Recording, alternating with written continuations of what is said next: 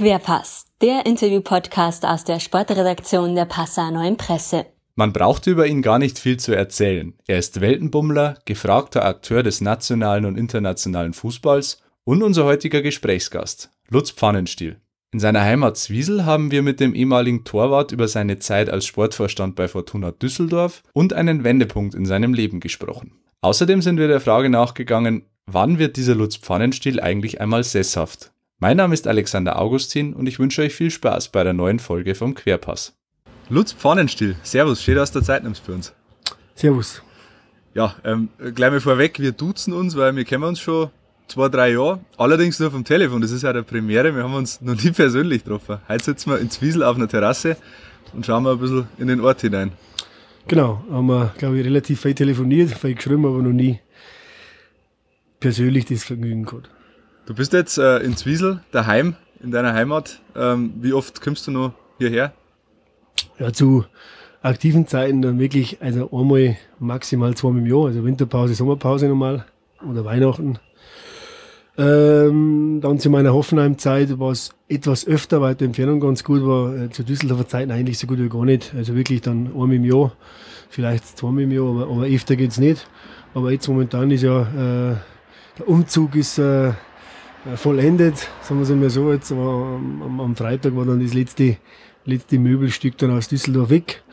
Und ja, jetzt gibt's noch ein paar Tage Zeit zum Entspannen und zum Finale entscheiden und dann schauen wir weiter. Wie verbringst du die Tage jetzt?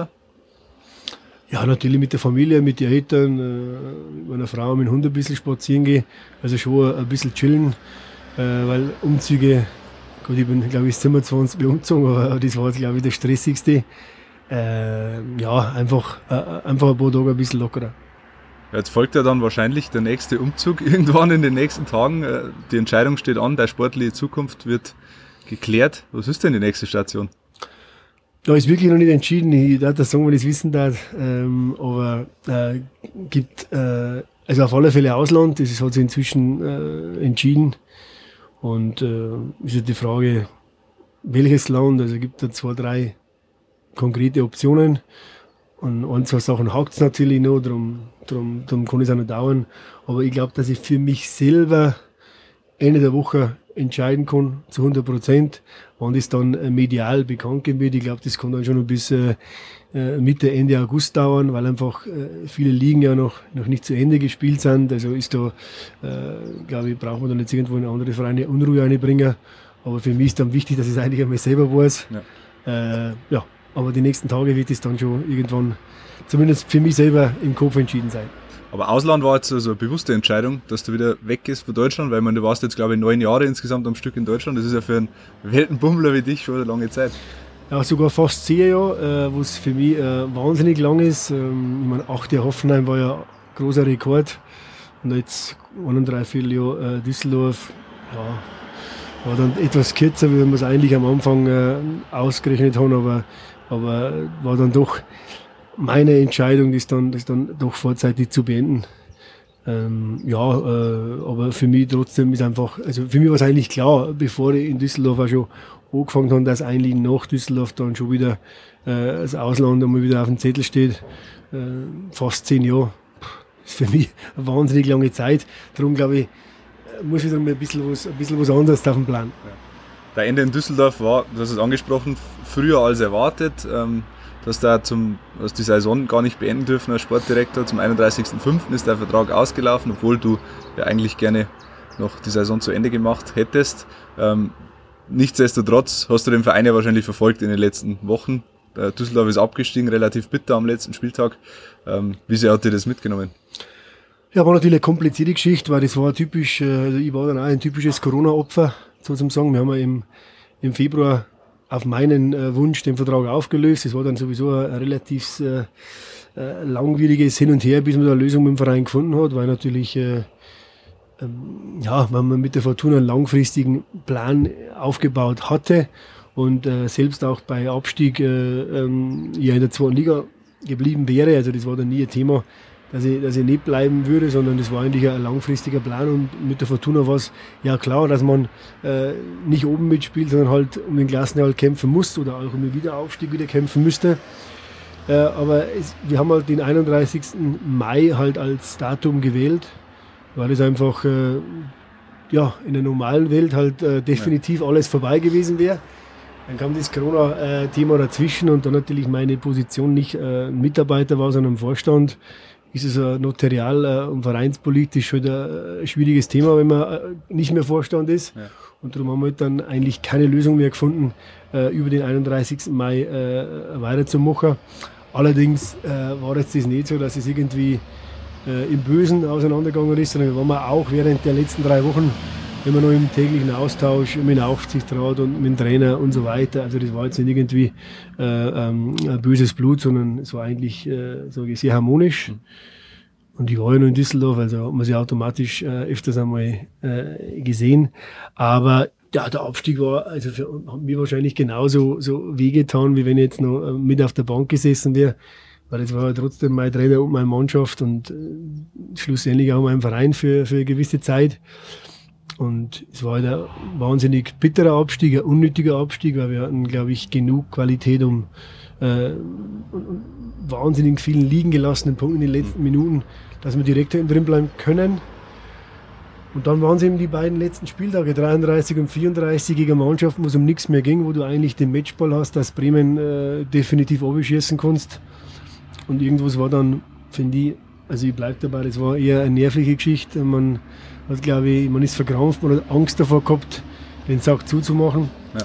Und der Rest ist dann leider Geschichte. Bremen hat es dann verdient gegen Heidenheim geschafft. Ich bin davon überzeugt, dass die Fortuna die Relegation auch überstanden hätte. Aber ähm, ja, ist natürlich schon eine gewisse Traurigkeit mit dabei. Ja. Ähm, du bist vor Corona schon zurückgetreten als Sportvorstand oder hast deinen Rücktritt bekannt gegeben, aus persönlichen Gründen. Hast du die Entscheidung jetzt im Nachhinein betrachtet bereut? Nein, überhaupt nicht, sonst hätte ich es auch nicht, getroffen. Also das war ja äh, eine Entscheidung, die komplett unabhängig vom sportlichen Erfolg, Misserfolg oder von Corona war, sondern ähm, wir haben eigentlich dann relativ schnell nach der Winterpause ähm, vor allem auch nach der Entlassung von vom Friedhelm Funkel dazu entschieden, dass ich im, im, Sommer oder nach der Saison auf jeden Fall, auf jeden Fall was anderes machen möchte. Ähm, das war dann wirklich, äh, wie gesagt, äh, nicht irgendwie ein, sportlicher Grund oder, oder ein, ein, ein, vereinspolitischer Grund, sondern das war einfach ein persönlicher Grund, ein familiärer Grund. Ähm, und der Grund ist ja auch, glaube ich, äh, öfters thematisiert worden. Also gibt ja, glaube ich, bestimmte Werte und, und, und einen gewissen Grundrespekt im Leben und äh, egal äh, in welcher Position man ist, muss man sich, glaube ich, nur einen bestimmten Teil auch äh, gefallen lassen. Das heißt, äh, wenn man Sportvorstand beim Bundesligisten ist, dann ist es normal, dass er, äh, manche Entscheidungen kritisiert werden. Ähm, es ging ja dann hauptsächlich auch um die, um die Entscheidung äh, mit, mit, mit Frieden Funkel, wo natürlich wieder extrem viel Feuer unterm Dach war. Wenn ja dann das Ganze auf, eine, äh, auf die Familie, aufs Kind und, und, und, und auf die Frau ähm, ja, rüber pro, pro, projiziert wird, ja. dann äh, ist das für mich der absolute äh, No-Go und ja. darum ähm, war die Entscheidung für mich absolut richtig, würde ich auch genau wieder so treffen. Also du bist im Reinen mit der Entscheidung auch äh, Friedhelm Funkel damals ähm, beurlaubt zu haben. Ja, ich glaube, dass die Entscheidung äh, gar, nicht, gar, nicht, mehr groß thematisiert werden muss. Wir, haben unter, wir waren 18. Ähm, haben gerade die Woche vorher gegen Bremen verloren, dann gegen Leverkusen verloren und haben ähm, einfach reagieren müssen. Jetzt kann man natürlich immer äh, streiten über den, über den Zeitpunkt, dass es halt ein unglücklicher Zeitpunkt war mit irgendwelchen Ehrungen und so weiter. Äh, das ist klar, das war auch, äh, natürlich sowas plant man nicht. Also man kann ja schlecht so eine Entscheidung treffen abhängig von irgendwelchen Ehrungen und sonst was. Und, und dass wir dann einen, einen neuen Impuls setzen wollten mit Uberösler, äh, war auf jeden Fall richtig. Ich glaube, wir haben uns fußballerisch, läuferisch äh, äh, verbessert. Ähm, hatten genug Möglichkeiten, wie gesagt, in der Liga zu bleiben. Trotzdem muss man halt dann äh, unterm Strich steht halt dann trotzdem der Abstieg. Also hat das jetzt nicht so äh, ähm, das, das Ziel in der Klasse zu bleiben, was, was, was ja das einzige Ziel war, haben wir eben noch nicht erreicht. Ähm, aber ich glaube, die Entscheidung auch des Vereins, nachdem ich schon weg war, äh, mit Uwe Rösler auch in der zweiten Liga weiterzumachen, äh, zeigt ja auch, dass da großes Vertrauen da war, dass es auch für den Aufsichtsrat, für den Vorstand offensichtlich war, äh, dass es eine richtige Entscheidung mhm. war.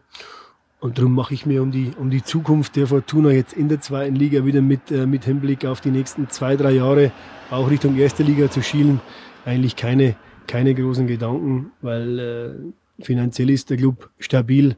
Äh, das NLZ äh, ist wirklich gut strukturiert worden die letzten Jahre.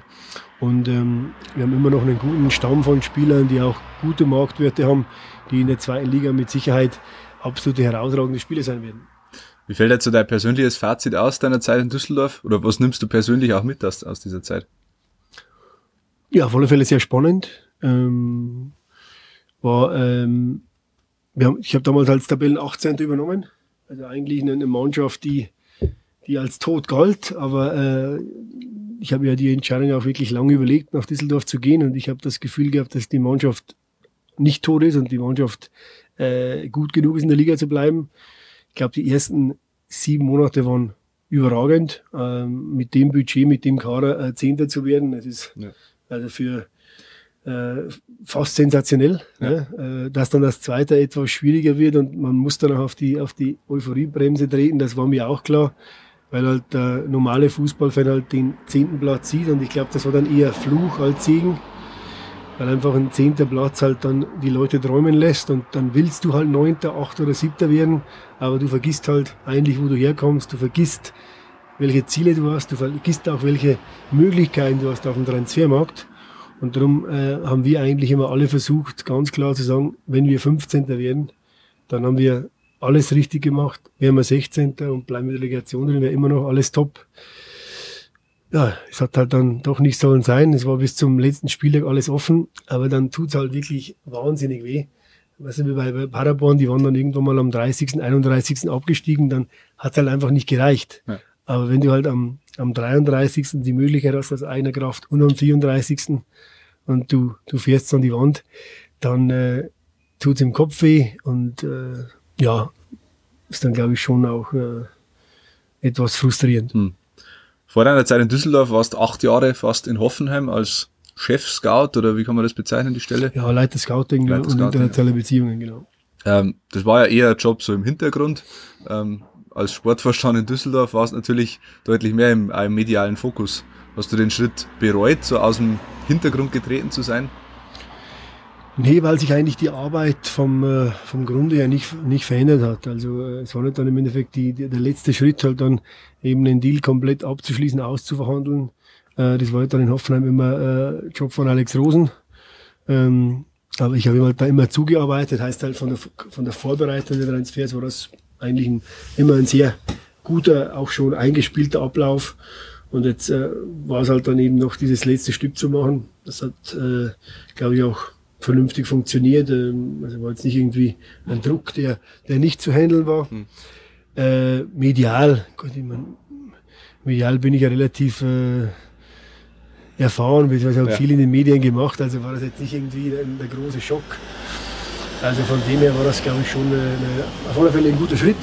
Ich bin auch der Fortuna dem Aufsichtsrat auch dankbar, die Möglichkeit bekommen zu haben, äh, diesen Job äh, machen zu dürfen. Ist auch nicht alltäglich. Äh, bei einem Bundesligisten als Sportverstand zu arbeiten.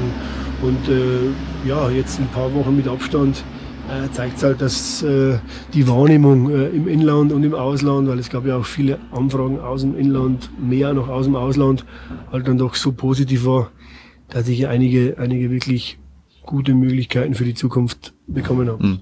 Du hast es gerade angesprochen, medial bist du ja sehr erfahren. Du warst als Co-Kommentator tätig, als Experte bei WMs, EMs, Afrika Cup. Ähm, das ist natürlich durch deine Tätigkeit als Sportvorstand so ein bisschen ähm, auf der Strecke geblieben. Geht dir das ab? Willst du das wieder ein bisschen mehr machen? Nein, also ich habe ja jetzt äh, nach der Pause habe ich ja oder nach dem 31. Mai wieder relativ viel gemacht für die DFL, für die Sohn und so weiter. Macht halt riesen Spaß. Ähm, allerdings war das halt äh, zur Zeit in Düsseldorf. Ich glaube, ich habe äh, während meiner ganzen Zeit, glaube ich, zwei, drei Spiele äh, noch zusätzlich mal so nebenbei gemacht. Mhm. Aber ja, das geht einfach nicht. Da hast du zu viel, zu viel Fokus einfach auf die, auf die, auf das Tagesgeschäft. Und äh, äh, das, das würdest du, glaube ich, vom Stresslevel her gar nicht, gar nicht, äh, auch eine gewisse Vorbereitung dazu, Nachbereitung dazu, ein bisschen rumtelefonieren, einfach auch die Infos reinzuholen, damit du den Job gut machen kannst. Hm. Da hättest du einfach gar nicht die Muse, die Zeit und die Nerven dafür. Du bist, deine Geschichte brauchen wir, glaube ich, nicht groß äh, auf, aufbereiten da. Du warst auf allen Kontinenten dieser Welt aktiv bist, hast du das Image als Weltenbummler und hast dadurch natürlich auch ein riesiges Netzwerk dir aufgebaut um den ganzen Globus. Ähm, in welchen Momenten hilft dir das denn am meisten, eben so viele Leute zu kennen an so vielen unterschiedlichen Orten der Welt? Ja, ich glaube, äh, Schlagwort interkulturelle Kompetenz heißt einfach, wie gehe ich beruflich mit, mit anderen Nationalitäten, äh, mit anderen Kulturen um. Äh, ich meine, wenn man in Italien, wenn man einmal im Jahr nach Italien fährt und eine Pizza isst, ist das was anderes, wie wenn man äh, zwei, drei Jahre in Italien lebt. Ja. Äh, also man, man, man, man kennt dann vielleicht äh, den Belag der Pizza äh, und man kennt die guten Restaurants, aber man weiß halt nicht wirklich, wie die Leute ticken, wie die Leute denken. Und äh, so ist das halt mit Südamerikanern, mit Afrikanern oder mit, mit, mit, mit Engländern. Es ist halt immer, eine, jeder hat eine gewisse andere Art und Weise zu leben. Ja, wenn du da längerfristig gelebt hast, dort auch eben gespielt hast oder gearbeitet hast, dann hast du einfach einen anderen Bezug zu dem, wie die Leute denken. Und ich sag mal, äh, wenn ich jetzt mit einem brasilianischen Berater am, am Tisch sitze und verhandelt, habe ich da, glaube ich, auch einen, einen, anderen Zugang, als wenn jetzt jemand äh, äh, am Tisch sitzt, der sein ganzes Leben in, in Passau war. Ja. Ne? Äh, das Beispiel. Das ja. ist halt, äh, ist halt eine andere, ja, eine, eine, eine andere Bezug zu der, einen Bezug zu der Person. Also das hat mir eigentlich schon in vielen, in vielen Lagen, auch in der Kommunikation mit den Spielern, immer, immer gut geholfen. Ähm, Düsseldorf war halt auch ein Verein, wo man jetzt wir nicht die Möglichkeiten hatten, einfach nur deutsche Spieler zu holen oder nur Deutschsprachige zu holen, mhm. weil äh, wenn du in der Bundesliga shoppen gehst, brauchst du einfach einen, einen Sack voller Geld. Ja. Ja, und äh, darum mussten wir uns einfach etwas anders orientieren. Und dann ist halt, sag ich mal, das Sprachliche, das Kulturelle halt schon ein Vorteil, mit den Leuten zu reden und einfach auch, wie gesagt, das Netzwerk halt äh, schon im Vorhinein Informationen über Spieler zu sammeln oder auch mal einen Tipp zu bekommen, wo ist gerade ein Top-Talent. Ich mhm. glaube, Kelvin Ofori ist das beste Beispiel. Äh, Junge hat die Angebote von Manchester United, Man City, wirklich allen möglichen Großfreien, hat sich zum Schluss für äh, Fortuna Düsseldorf entschieden und wird da auch seinen Weg jetzt machen. Also ich glaube, dass äh, die Fortuna nicht sein letzter Verein sein wird, sondern dass er schon äh, ein Spieler werden kann, ein Talent ist, der, der auf der ganz großen Bühne was zeigen kann, wenn alles passt. Ja. Und äh, da war halt auch, glaube ich, das Netzwerk ausschlaggebend, dass wir halt einfach wussten, dass dieses Talent halt jetzt mit ein bisschen Geschick nach Düsseldorf zu holen ist. Und äh, ja, ich hoffe, dass er auch nächste Saison dann in der zweiten Liga viel Spielzeit bekommt und dort auch einschlagen kann. Das machen wir. Also, ja, was heißt ein Problem, aber bist du manchmal vielleicht auch unterschätzt worden, weil, weil wenn man dein Buch so liest, du hast viele lustige Geschichten irgendwie auf Lager, hast dann, wenn man jetzt ähm, aus Zwiesel rausfährt und man nach äh, Düsseldorf, dann sagen viele vielleicht, ja, der hat einen lustigen Dialekt. Ähm, ist das so, war das manchmal ein Problem, dass du unterschätzt wirst in der Branche?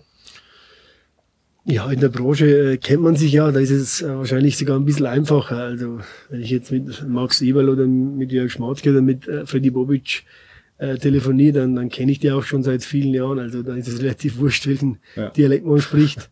Aber jetzt für den, für den, glaube ich, für den typischen äh, Rheinländer klingt halt dann mein, mein Dialekt halt, sagen wir mal, etwas, ähm, ja, etwas österreichisch, ja, fast schon, also ja. wo man oft hört, ja, ist das eigentlich ein Österreicher? Äh, mein Gott, äh, wie gesagt, das ist halt, ist den Dialekt abzulegen, habe ich ehrlich gesagt keinen Bock drauf. Warum sollte ich das auch machen? Also du musst ja nicht die ganze Zeit den Leuten nach dem Mund reden. Und äh, ich glaube, mein Englisch ist besser als mein Hochdeutsch. Ist auch vollkommen okay. Mein Schriftbayerisch ist, glaube ich, so gut verständlich, dass mich selbst der nördlichste Norddeutsche noch ganz gut verstehen kann, wenn er sich konzentriert. Äh, und wenn einer damit nicht äh, zurechtkommt, dann ist halt so. Ja. Gehen wir mal aus der Gegenwart ganz tief in die Vergangenheit. Wie bist du eigentlich zum, zum Fußball gekommen damals? Gut, zu meiner Zeit war das ja völlig normal. Also, 73er äh, Baujahr, da hat man halt im Endeffekt ähm, nach der Schule war man halt von halb zwei bis um, bis um acht am Fußballplatz. Und äh, wie gesagt, mein, mein Vater war ja auch hier in, in, in, in Niederbayern, in Bayern ein sehr guter Torhüter. Das haben wir so ein bisschen in die, Wiege gelegt und ich habe eigentlich diese, diese Entscheidung, dass ich Profifußballer wäre, glaube ich, habe ich so mit, bei der ersten Kommunion habe ich das dem Bischof mitgeteilt. äh, und da gab es dann auch, glaube ich, keine, keine anderen zwei, zwei Gedanken mehr. Und ähm, ja, man kann das schon, glaube ich, als ein bisschen stur bezeichnen. Ich habe das halt dann wirklich äh, Chase Your Dream äh, einfach halt komplett durchgezogen. Gab es auch eigentlich nie einen, in meinem Kopf nie einen Zweifel oder dass das nicht funktioniert. Und gut, ich durfte dann als von 19 bis 38 durfte ich dann wirklich äh, auf sechs Kontinenten als Profi spielen. Haben da viel Erfahrungen, äh, konnte viele Erfahrungen sammeln und auch immer riesigen Spaß gemacht. Bei mir war da wirklich der, der Fußball war immer, ähm, ja, sag ich mal, der Antrieb. Also ja. das, ich habe viele Entscheidungen getroffen, die gegen die guten Finanzen waren oder gegen den logischen Menschenverstand, sondern ich habe einfach das gemacht, worauf ich Bock hatte ja. oder äh, was halt einfach eine, was mich einfach vom Bauch raus interessiert hat. Also jetzt haben wir dieses schöne Beispiel 2008, glaube ich, war das, dann hatte ich ein Angebot von Ipswich Town, Championship, zweite Liga England. Ich war wahrscheinlich auf der Bank gesessen, aber schon mit Chancen. Äh, Steaua Bukarest, Champions League Mannschaft oder halt ein albanischer Verein. Und der Vertrag in Bali war am kürzesten, der Vertrag in Albanien war am schlechtesten. Und trotzdem wollte ich unbedingt nach Albanien und habe den anderen halt abgesagt, weil ich wollte in dem Moment, wollte das machen, weil es einfach, es war noch nie in Deutsch in Albanien, das war eine Erfahrung, die einfach speziell war. Und dann verzichtet man halt auf eine gewisse Sicherheit oder, ja. oder, oder auf gewisse finanzielle Faktoren. Ähm, ja, ich glaube, da war ich schon ziemlich schmerzfrei. Dafür hat man dann danach einige Geschichten zu erzählen. Das ist dann gut. Äh, deine Seniorenkarriere hat angefangen in Bad Kötzting. Damals noch Kötzting, ohne Bad. Ähm, wann hast du dann entschieden, ich packe jetzt meine Koffer und tue meine Handschuhe eine und bereise die Welt als Torhüter? Nee, also so, so, war, so einfach war das nicht. Also das war, im Endeffekt war das auch wieder, ähm, ähm, ja, eine sehr untypische Entscheidung, weil es war damals, ich war Jugendnationalmannschaft, äh, Kötzling war damals wirklich in der Ecke hier schon mit das, mit, mit das Beste und äh, ich hatte halt dann eben diese typischen Angebote, du musst ja sagen, die Ligen waren ja damals ganz anders strukturiert. Es gab keine Jugendbundesliga, ja. es gab keine dritte Liga, es gab keine Regionalliga. Da war halt im Endeffekt Bayernliga war die dritte Liga oder die Oberliga Hamburg oder sonst was und dann steigt, steigen halt irgendwie steigen halt zwei auf. Also ja. ganz anders strukturiert. Und für mich war das halt ein Albtraum, einfach äh, ähm, jetzt dieses Wort Vertragsamateur, da hat es mir die Haare aufgestellt. Die waren, glaube ich, da war ich zwei Meter vier groß. ähm, weil ich den, ich, ich mochte diesen Namen Vertragsamateur, der hat mich einfach abgeschreckt. Und ja. ich hatte damals die Möglichkeiten, Bayern, Nürnberg, Bochum, Stuttgart, gab es ja fünf, sechs konkrete Anfragen, ähm, weil ich halt auch eben noch im, im, in der Nationalmannschaft mit dabei war.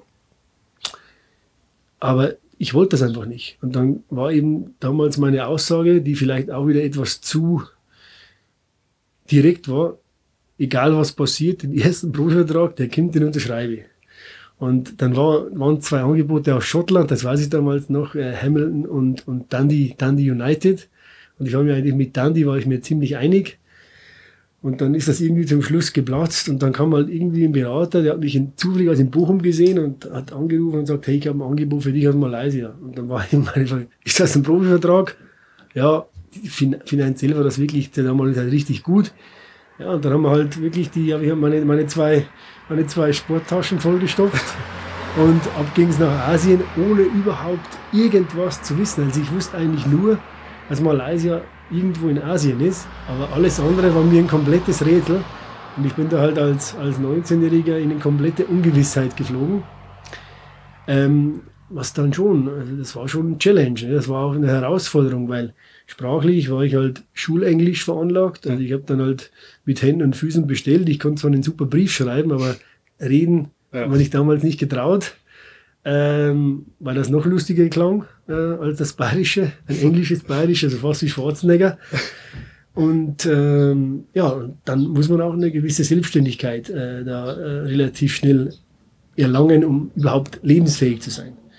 Und das war dann schon, glaube ich, eine eine harte Schule, aber ich habe da nicht geplant, so und von jetzt an geht es jedes Jahr in ein neues Land, sondern äh, mal schauen, wie es läuft. Und dann war eigentlich der, der Plan, den ich mir da gebaut hatte, ging ja dann komplett in die andere Richtung, weil nach sechs Monaten gab es ein Freundschaftsspiel gegen, oder zwei, drei Freundschaftsspiele gegen englische Mannschaften, die dort zur Vorbereitung oder zum Nach, glaube ich, zur Saisonabschlussreise waren. Und dann war halt der Qualitätsunterschied zum Beispiel zu Norwich war einfach so groß, dass du als Torwart einfach gut ausschauen musst ja. und, und so und so kamen da Leute auf mich zu, ja, ehemaliger deutscher Jugendnationaltorwart, hey, versuch's doch mal in England, bla bla bla.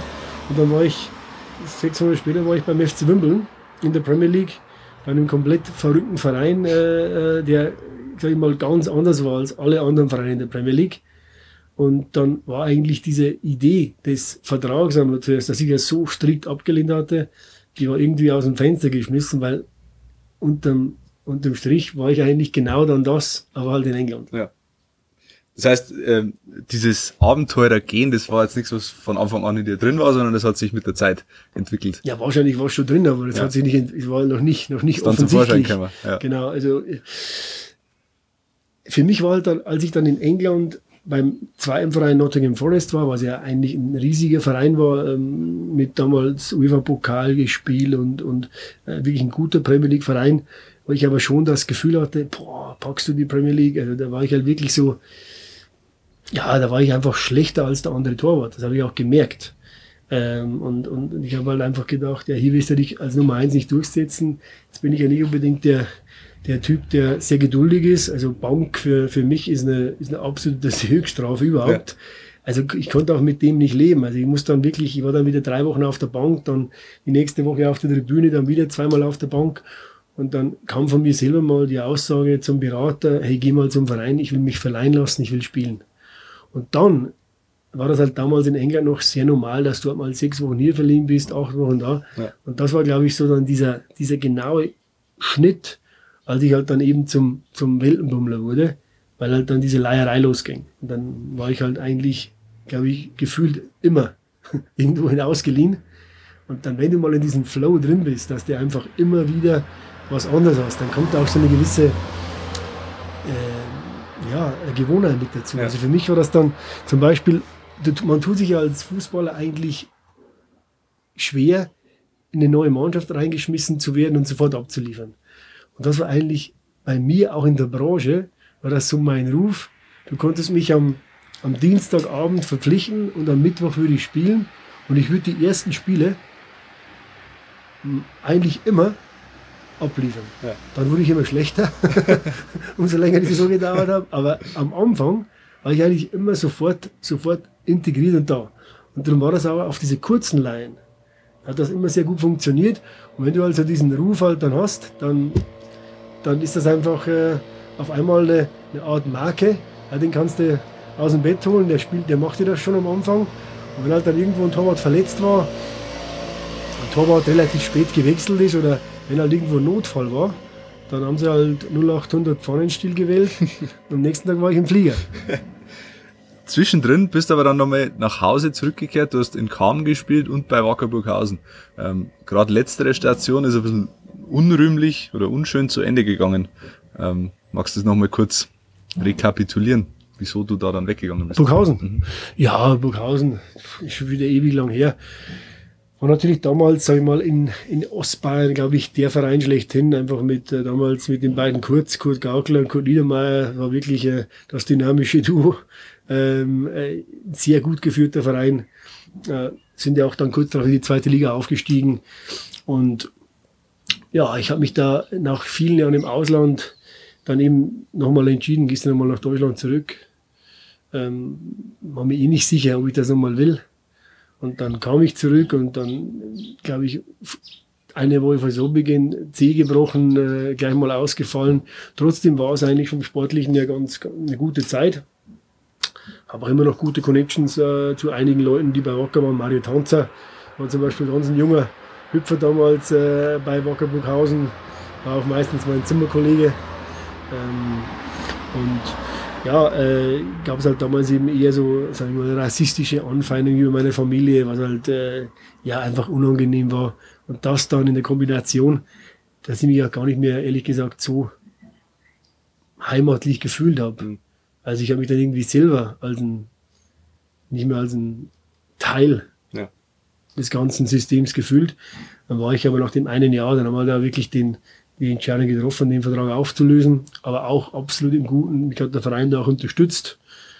Bin auch mit äh, den beiden Kurz immer noch heute noch in, im guten Austausch. Also war, äh, glaube ich, ne, wurde vom Vereinsseite nur unterstützt, war, glaube ich, den beiden oder dem ganzen Verein auch sehr peinlich und tat dem Verein auch sehr leid, dass das ausgerechnet in so einer äh, netten Gegend wie Burghausen, dass da irgendwelche, irgendwelche äh, Rechtsradikalen rumhüpfen. Ja. Aber gut, das ist schon so lange her, da habe ich eigentlich relativ wenig Erinnerung dran danach bist als zumindest als aktiver Torwart nicht mehr nach Deutschland zurückgekehrt. War das so danach so eine bewusste Entscheidung, nie wieder Deutschland? Nee, aber äh, ich meine, wo ging es nach Burghausen hin? Da war es nochmal Asien, dann, dann kam die Singapur-Geschichte dazwischen, da musste ich mich erstmal wirklich wieder aus, sag ich mal, aus dem, aus dem Loch nochmal hochziehen. Singapur-Geschichte, musst du äh, vielleicht nochmal kurz ausführen, was da war. Ja, das war halt diese, äh, diese Gefängnisstrafe für das, dass ich äh, offiziell äh, zu gut gehalten habe. Also äh, eigentlich eine der bizarrsten Geschichten überhaupt, aber äh, gibt halt eben in so Ländern wie halt Singapur, wo halt das, ja, das Justizsystem einfach, sag ich mal, komplett für unsere Verhältnisse abartig ist. Ähm, also wie gesagt, wenn man einen Kaugummi in der Hosentasche hat, kann es Strafe geben. Wenn man einen Zigarettenstummel wegwirft, kann es zwei Tage Gefängnis geben. Und wenn du halt am Wochenende zu gut hältst äh, und irgendeiner fra fragt dich, hey, wie sieht's aus, gewinnt ihr das nächste Spiel und du sagst ja, dann kann es auch Gefängnis geben. Und ich weiß noch, als mir damals die, die 27er Richterin erklärt hat, sie haben auffällig gut gehalten, dass halt der andere Mensch eine nicht abgegebene Wette, der hat es nicht mal abgegeben, gewonnen hätte. Also alles mit wäre, hätte, wenn, überhaupt und wann. Äh, wenn man dann dreieinhalb Monate in wirklich, also bewiesenermaßen einen der härtesten Gefängnisse der Welt verbringt, mit Todesstrafe, mit Prügelstrafe, auf dem Boden schläft, in ein Loch kacken muss, weil es keine Toilette gibt, kein Toilettenpapier hat, keine Zahnbürste hat, also wie ein Viech hm. gehalten wird. Das war das schon, sage ich mal, eine sehr, eine sehr harte Zeit, hat sich hat allerdings meinen Charakter ähm, zum Positiven verändert, weil ich war damals schon, ähm, sagen wir es mal auf gut bayerisch, ein, ein leicht verzogenes äh, Fußballerarsch äh, wo halt wirklich alles sehr äh, auf eine überhebliche Art und Weise wahrgenommen hat. Vor allem in der Zeit in Asien war das halt so, wo man eigentlich ja, einfach nur gelebt hat, sag ich mal, wie Graf Rotz. Und dann nach dieser Strafe oder nach dieser, nach dieser, dieser Geschichte hat man, glaube ich, gemerkt, was wirklich äh, wichtig ist. Also für mich war damals, äh, die Familie war natürlich wahnsinnig wichtig. Und ähm, einfach zu wissen, dass es wichtigere Sachen gibt als ein Hugo Boss Anzug ja. oder Schuhe um 800 Euro. Ähm, das waren so damals so die wichtigen Sachen. Also wo geht's am Wochenende hin? Was kauft man uns für Schuhe? Und wer hat den coolsten Anzug? Äh, das war dann irgendwann mal komplett wie weggewischt. Ähm, und, und ich glaube, dass man dann einfach die wichtigen Sachen äh, zu schätzen weiß, wie Familie, wie Freiheit, wie einfach tun und lassen, was man will äh, nicht in den Käfig eingesperrt sein wie ein Tier. Also das hat mich dann schon, glaube ich, so ein bisschen auf das, auf das normale Leben mhm. äh, sensibilisiert. Also von dem her war das so ein, sag ich mal, so ein guter, guter Wake-up-Call. Da übrigens jetzt die Frage, welche Station dich am meisten geprägt hat in deiner Karriere. Es war wahrscheinlich dann Singapur oder gab es noch irgendeine andere Station, die du aus irgendeinem Grund auch immer ähm, besonders in Erinnerung behalten ja, hast? Also Singapur hat mich, hat mich nicht geprägt, sondern das war, das hat mich vielleicht als, als Mensch ähm, realisieren lassen, dass es wichtige Sachen gibt als Fußball. Aber so, äh, was für mich äh, so die, vielleicht die wichtigste Station war, um dieses typische Gefühl zu entwickeln, du kannst alles schaffen, wenn du willst. Also ich muss dazu sagen, wenn ich da zurückdenke, als ich dann, ich weiß das noch relativ gut, als ich da zurückgekommen bin aus, äh, aus Singapur, Martin Freund, dein Kollege war damals auch am Flughafen in, in München. Ich bin dann mit, mit um fast 20 Kilo abgemagert mit abge, ab, abrasierten Haaren da aus dem, aus, aus, aus dem Flieger gekommen, war wirklich fix und fertig. Ich hatte eigentlich nur Angst. Ich hatte einfach nur Angst. Ähm, da war aber immer das Einzige, was mich auch im, im, da im Gefängnis so vom Kopf her motiviert hat, war, ich will, egal was passiert, ich will wieder, ich will wieder Fußball spielen. Und so weiß ich damals noch, als ich angekommen bin, bin ich am nächsten Tag bin ich mal zum Laufen auf dem Fußballplatz gegangen. Kommt, kommt mich überhaupt, war total platt. Also ja. wirklich tot. Haben mir gedacht, pff, dass noch was wird. habe dann zwei, drei Wochen für mich selber hier trainiert, bin dann wieder nach England, habe dann in England erst in der vierten Liga mittrainiert, dann in der zweiten Liga mittrainiert, war aber irgendwie noch meilenweit davon weg. Habe dann einen Kurzzeitvertrag unterschrieben in Bradford und Huddersfield. Habe dann dort ein paar Reservespiele gemacht, aber habe immer gemerkt, ich bin noch nicht so weit. Äh, und ich muss, äh, hat auch diese, hat auch eine gewisse Zukunftsangst in mir selber entwickelt. Und ich habe damals eben schon angefangen, äh, Sportmanagement zu studieren, aber habe also studiert, wie ich halt immer studiert habe. Einfach die Bücher in, ins Eck geschmissen und ja, ich mache irgendwann mal. Und habe dann eine Entscheidung getroffen mit noch ein paar Telefonaten. Ich gehe so weit weg, wie es geht, um mich mal wirklich auf zwei Sachen zu fokussieren. Du musst spielen, du musst fit werden und du musst für dich selber eine Art Zukunft schaffen. Ja und äh, kannte da halt eben ein paar wichtige Leute in Neuseeland im Fußball und bin dann halt ins letzte Eck in Neuseeland nach Dunedin an der Südinsel gegangen. Das ist so der südlichste Flughafen überhaupt, wenn du in die Antarktis fliegst. Ja. Und habe dort mein Studium abgeschlossen. Habe dort jeden Tag, glaube ich, stundenlang trainiert. Habe dann auch sofort wieder dort gespielt, habe meine, meine 36 Spiele gemacht, wurde, wurde Torwart des Jahres, obwohl ich eigentlich noch nicht wieder so weit war habe mich halt einfach komplett vom Rest der Welt abgeschottet, habe, glaube ich, in dieser Zeit auch fast mit meinen Eltern telefoniert, war da komplett alleine und habe eigentlich so ein für mich eisernes, so einen eisernen Stundenplan aufgestellt. Um 5 Uhr, 5 Uhr raus aus dem Bett und dann zwei Stunden wirklich gepaukt gelernt, um das Studium abzuschließen. Mhm. Und dann auf dem Trainingsplatz und dann nachmittags gleiche wieder und dann um sieben ins Bett. Und das für sechs Monate. Und ja, dann bin ich nach der so nach Hause geflogen, war wieder, habe ein gewisses Selbstbewusstsein wieder auf dem Fußballplatz entwickelt, war körperlich fit, habe mein Studium dann, meine Prüfung abgeschlossen. In Düsseldorf auch noch zufällig war das die Prüfung. Ähm, also doch was Positives. Und äh, ja, und dann ging es eigentlich, von dem Moment an ging es ehrlich gesagt schön gut Schritt für Schritt aufwärts. Ähm, habe dann nochmal in der MLS gespielt, habe in Brasilien gespielt, habe nochmal in England gespielt, in Norwegen. Also hat er nochmal viele gute Stationen. Und dann eben die Karriere nach der aktiven Karriere halt als, als Trainer, Kurzzeit-Nationaltrainer und dann eben im, im Managementbereich. Äh, ja, war dann, wenn ich jetzt zurückdenke, hätte ich mir dann, als ich damals in Singapur auf dem Betonboden gelegen bin, neben zwei Vergewaltigern und einem Mörder, hätte ich mir das eigentlich relativ nicht unbedingt äh, erträumen lassen, dass du dann halt bei einem Bundesligaspiel halt vom Spiel kurz mit Uli Höhner sprichst und ihm für Spiel alles Gute wünscht, aber dass wir dann hoffen, die Bayern zu schlagen. Ja. Und äh, ja, das war so die so ein bisschen jetzt die Verbindung eben damals von der von dem absoluten Tiefpunkt, ähm, den man glaube ich äh, sehr schwer eigentlich in Worte fassen kann. Ich glaube, das kann sich so der normale Mensch äh, im Einzugsgebiet der BMW gar nicht vorstellen, äh, weil das einfach eine, ja, das war einfach die Hölle. Das will man sich auch gar nicht vorstellen, ja, ehrlich gesagt. Ja, also einfach ganz schwer auch vom Kopf her zu verarbeiten, aber gut, die Bayerwettler sind da etwas härter im Nehmen. Apropos Bayerwald, äh, verfolgst du den Amateurfußball in der Region? Ja, bedingt. Also ich weiß natürlich, was, was, was Schalding äh, so macht. Äh, mit Markus Clemens früher selber gespielt in der Jugend in Vilshofen und wie gesagt, Mario Tanzer damals, als er Trainer war, ja auch. Ansonsten kann schon mal sein, dass ich meine Mutter mal frage, wie hat der SC Zwiesel gespielt oder, oder, oder Basti Huber früher, der jetzt in Hoffenheim ist, ist ja auch ein sehr guter Freund von mir ist. Äh, wie, gerade den Passau ab? Also schon so ein bisschen, aber ich könnte euch natürlich jetzt die Tabellen aus der, aus der Kreisliga Bayerwald, könnte ich die jetzt nicht auswendig sagen. Ja, das können aber auch nur die absoluten Freaks. Da wäre sie auch überfragt, ehrlich gesagt. ähm, letzte reguläre Frage in dieser Folge. Wann wird Lutz Pfannenstiel endlich sesshaft? ich bin sesshaft. Also ich meine, ich bin jetzt seit wieder neuneinhalb Jahre fast zehn in Deutschland. Das ist sesshaft. Ja. Also ich sehe sesshaft jetzt beim Umzug. Früher hatte ich zwei Taschen, einen Bauchtrenner, einen Rasierer und eine Sonnenbrille.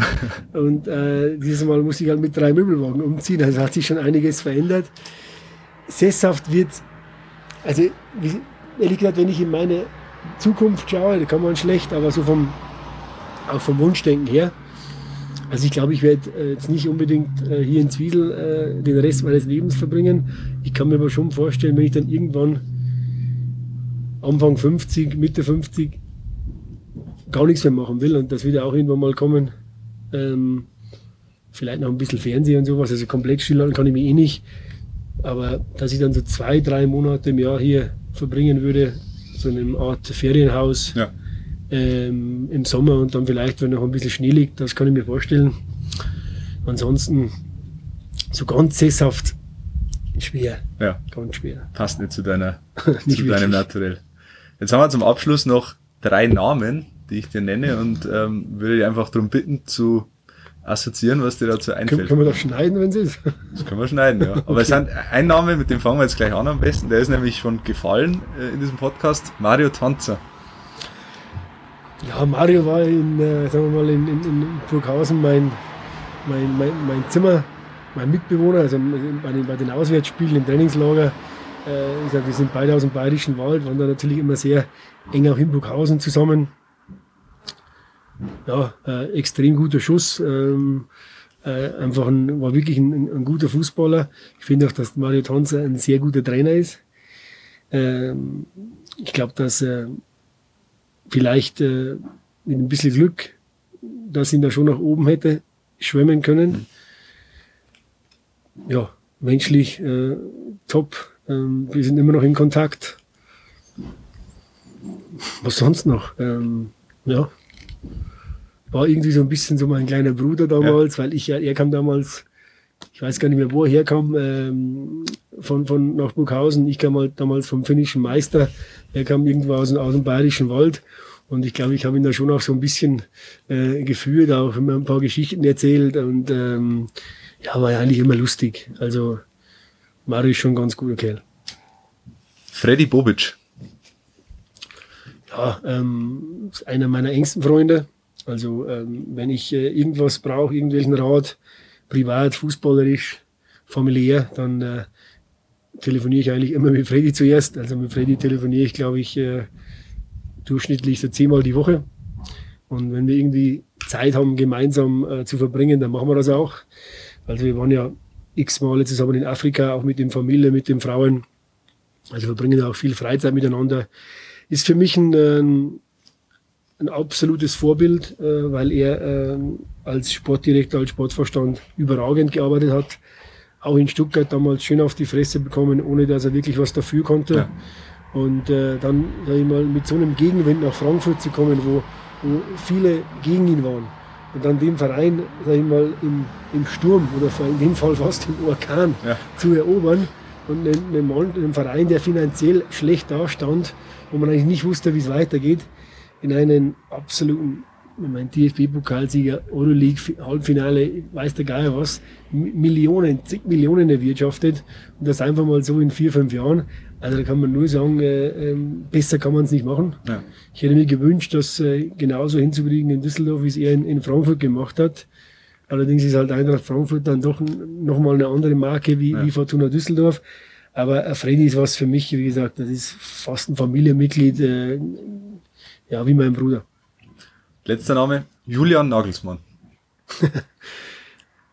Ja, Julian ist halt ähm, jemand, den ich sehr schätze, äh, den ich aber halt wahnsinnig gut und intensiv kenne. Wir kamen damals ungefähr gleichzeitig nach Hoffenheim. Er war damals U15 Trainer. Er hat sich dann langsam hochgearbeitet, aber wir haben halt immer gewusst, weil damals war Ernst Honner, war noch mein Chef, der hat ja Julian von 60 gekannt, hat ihn mit hochgezogen äh, in den baden-württembergischen Raum und, und Julian, die Entwicklung damals, also ich war da eigentlich immer mit dabei, als er dann Co-Trainer war bei Gistol, dann wieder U19-Trainer, deutsche Meisterschaft gewonnen. Und Alex Rosen und ich haben das ja immer mit ihm alles verfolgt. Und als halt dann der Tag war, da waren wir glaube ich sogar bei mir im Büro, als er dann die Bundesliga-Mannschaft übernommen hat, äh, der Rest ist einfach nur die, eine unglaubliche Erfolgsgeschichte. Also ähm, er hört das ja nicht so gern, wenn ich das sage, ähm, aber ich sehe ihn halt einfach nicht jetzt einen guten Trainer, sondern Julian ist ein Genie. Ja. Äh, er hat ähm, Fähigkeiten wie kein anderer. Ich habe da mal vor kurzem im englischen Interview gesagt, ich sehe ihn in bestimmten, bestimmten Sachen besser als Guardiola, jetzt schon. Und äh, was er in Hoffenheim erreicht hat, was er jetzt auch den Fußball, den er in Leipzig spielt, das ist glaube ich jetzt nur die Stufe 1. Aber man wird Julian Nagelsmann noch bei ganz anderen Vereinen sehen. Und äh, also ich muss sagen, ist ja um einiges jünger als ich. Aber äh, da ich ja auch Trainerausbilder bin für die FIFA und für den DFB, habe ich mir das immer reingezogen und wirklich so viele Einheiten angeschaut wie möglich. Und wenn ich dann Trainerausbildung gemacht habe, auch viele Nagelsmann-Einheiten mitgenommen. Ja, das ist einfach, jede Einheit zu schauen, macht dich als Zuschauer, macht dich besser. Weil er macht nie das Gleiche, jede Einheit ist anders. Er hat immer Schwerpunkte, äh, die andere gar nicht sehen. Er hat eine einzigartige Fähigkeit, dass er jeden Spieler, egal ob 16, 12 oder 32, ja. besser macht. Also das, das, das können nicht viele. Und seine Fähigkeit, ein Spiel zu lesen, also den Matchplan des anderen Trainers zu durchschauen und mit einer Antwort, eine Gegenantwort zu bringen, die der andere nicht mehr durchschaut, dafür steht Julian Nagelsmann. Ich sage, für mich so der, der Guru des modernen Trainers. Ähm, wie gesagt, ist halt auch ein, ist auch ein sehr lustiger Kerl, also ähm, keine Antwort verlegen. Also wenn man da mal so ein Privatgespräch zwischen uns beiden verfolgen würde, würden sich wahrscheinlich die Leute totlachen. Aber äh, also, also Julian wird da ohne Frage eine Weltkarriere starten. Ja, Lutz, äh, schauen wir, wie, wie deine Karriere weiter verläuft, deine Weltkarriere, die es ja dann wahrscheinlich werden wird, ähm, wo immer auch deine Station liegen wird. Vielen Dank, dass du so viel Zeit genommen hast. Jetzt haben wir fast eine gute Dreiviertelstunde geplaudert in deinem sehr kurzen, wertvollen Urlaub. Ähm, wünsche dir noch alles Gute, noch eine gute Zeit hier in Zwiesel und wir hören uns bald wieder. Auf danke, Lutz. Danke, danke.